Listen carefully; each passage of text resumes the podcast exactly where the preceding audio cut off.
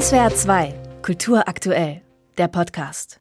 SWR 2 am Mittwochmorgen. Die Zeltpavillons sind aufgebaut, die Stühle gestellt. Ab heute verwandelt sich die Parkinsel in Ludwigshafen wieder in einen cineastischen Hotspot. Am Abend beginnt das 19.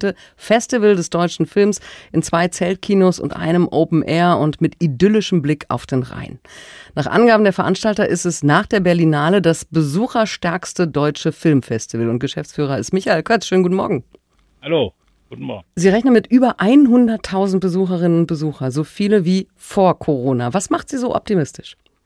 Der Vorverkauf, ähm, weil der war großartig, der war so gut wie, eigentlich sogar noch besser wie 2019, dann hat es sich ein bisschen runtergeschraubt. Und jetzt besagen unsere Hochrechnungen, die sind aber mindestens so gut wie bei der Bundestagswahl, die besagen, dass wir, dass wir rund 100.000 Besucher haben. Ja, und das ist eigentlich auch das, was wir haben müssen, wenn ich ehrlich bin weil das, die Besonderheit des Festivals besteht ja daran, das ist eine echte Besonderheit, ein sogenanntes Alleinstellungsmerkmal. Wir finanzieren uns zu drei Viertel, 75 Prozent selber mit dem Verkauf von Tickets, Getränken und was zu essen. Alles organisieren wir selber, damit wir eben das als Einnahmequelle haben. Wir brauchen also diese vielen Tickets. Also wenn wir da relevant weniger haben wie bei der Corona-Zeit natürlich, dann sind wir eigentlich bankrott, wovor uns im letzten und vorletzten Jahr nur der Rettungsfonds der Bundesregierung bewahrt hat. Also die haben äh, uns stark unter die Arme gegriffen. Deswegen haben wir überhaupt überlebt. Dann bin ich nochmal umso mehr froh, dass es so viele sind, die schon ja, Tickets gekauft haben. Sie erwarten nicht nur Besucherinnen und Besucher, auch viel Prominenz aus der deutschen Filmszene. Ist das Festival des deutschen Films in Ludwigshafen eigentlich eher Branchentreffen oder eher Publikumsfestival? Also wo sehen Sie Ihren Schwerpunkt?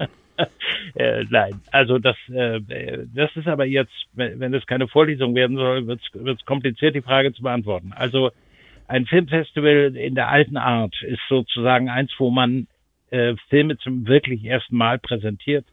Das machen Berlinale und Cannes und die wenigen Großen immer noch. Und hinter den Kulissen sind aber die Filme eigentlich auch schon verkauft. Für kleinere Festivals ist das irgendwie sinnlos geworden. Ich glaube, dass Filmfestivals eine neue Aufgabe haben.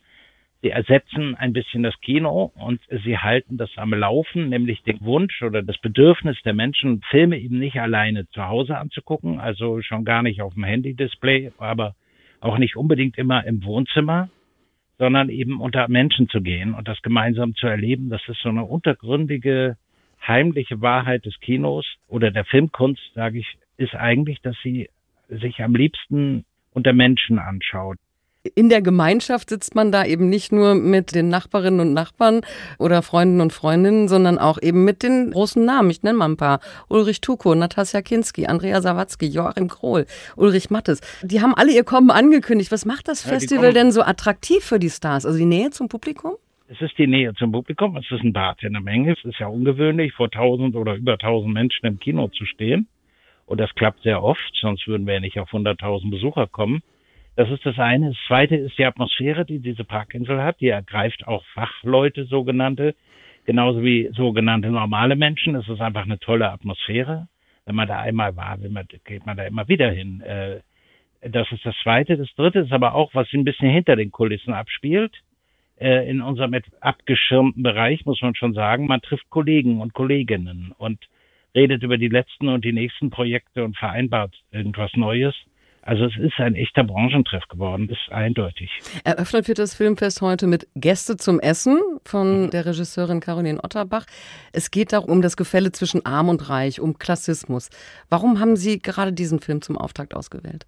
Also erstmal ist es eine Weltpremiere, das ist ja immer ganz schön, wenn dann wirklich noch niemand gesehen haben kann. Es ist zweitens ein Film, der ein ziemlich wichtiges Thema hat, was uns alle irgendwie beschäftigt, mehr oder weniger direkt und indirekt, nämlich das soziale Gefälle in der Gesellschaft zwischen den immer reicher werdenden, gut situierten Menschen und den manchmal auch immer ärmer werdenden da unten. Und da geht es um zwei Ehepaare, das eine ist oben, das andere ist unten. Und nur dummerweise haben sich die Kids eben verliebt und Jetzt muss das Architekten-Ehepaar mal die armen Schlucker zum Essen einladen.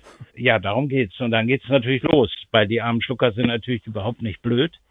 Und dann spielt sich da ein bisschen Klassenkampf auf vergnüglich komödiantische Weise ab.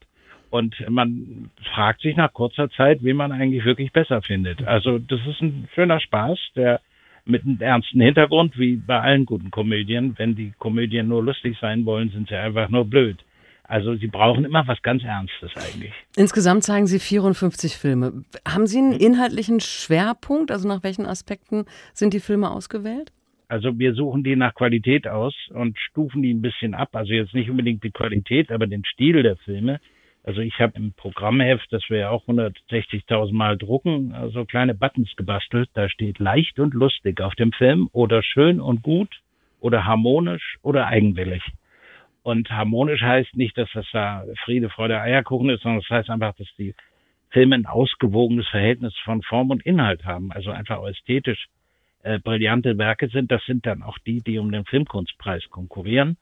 Aber man kann sich auch noch eigenwilligeres angucken und man kann sich auch noch was leichteres, was viel leichteres angucken. Und das ganze Spektrum muss sein. Das ist das ein bisschen wie im Fernsehprogramm von 20.15 Uhr bis Mitternacht, ja. Hm. Ist im Grunde dasselbe Schema. Und das ist ja auch richtig. Und ich bin ja ein Verfechter der fließenden Übergänge. Ich mag es gar nicht, wenn immer nur dieselben Leute zu einem Kunstevent gehen und keine anderen hingehen und sich dann, äh, was weiß ich, darüber verständigen, dass äh, wie beim Sternelokal der dritte Gang also jetzt nicht ganz so gut war wie der zweite.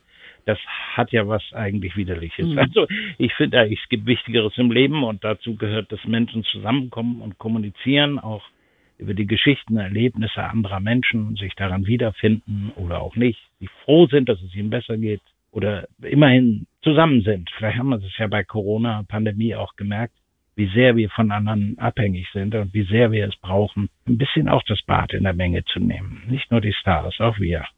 Ein großes Fest, auf dem der Film zusammen gefeiert wird von denen, die sie schauen und von denen, die sie machen. Draußen mhm. auf der idyllischen Parkinsel in Ludwigshafen. Heute beginnt das Festival des deutschen Films mit dessen Geschäftsführer habe ich gesprochen. Michael Kötz, vielen Dank. Ich danke Ihnen. SWR 2 Kultur aktuell. Überall, wo es Podcasts gibt.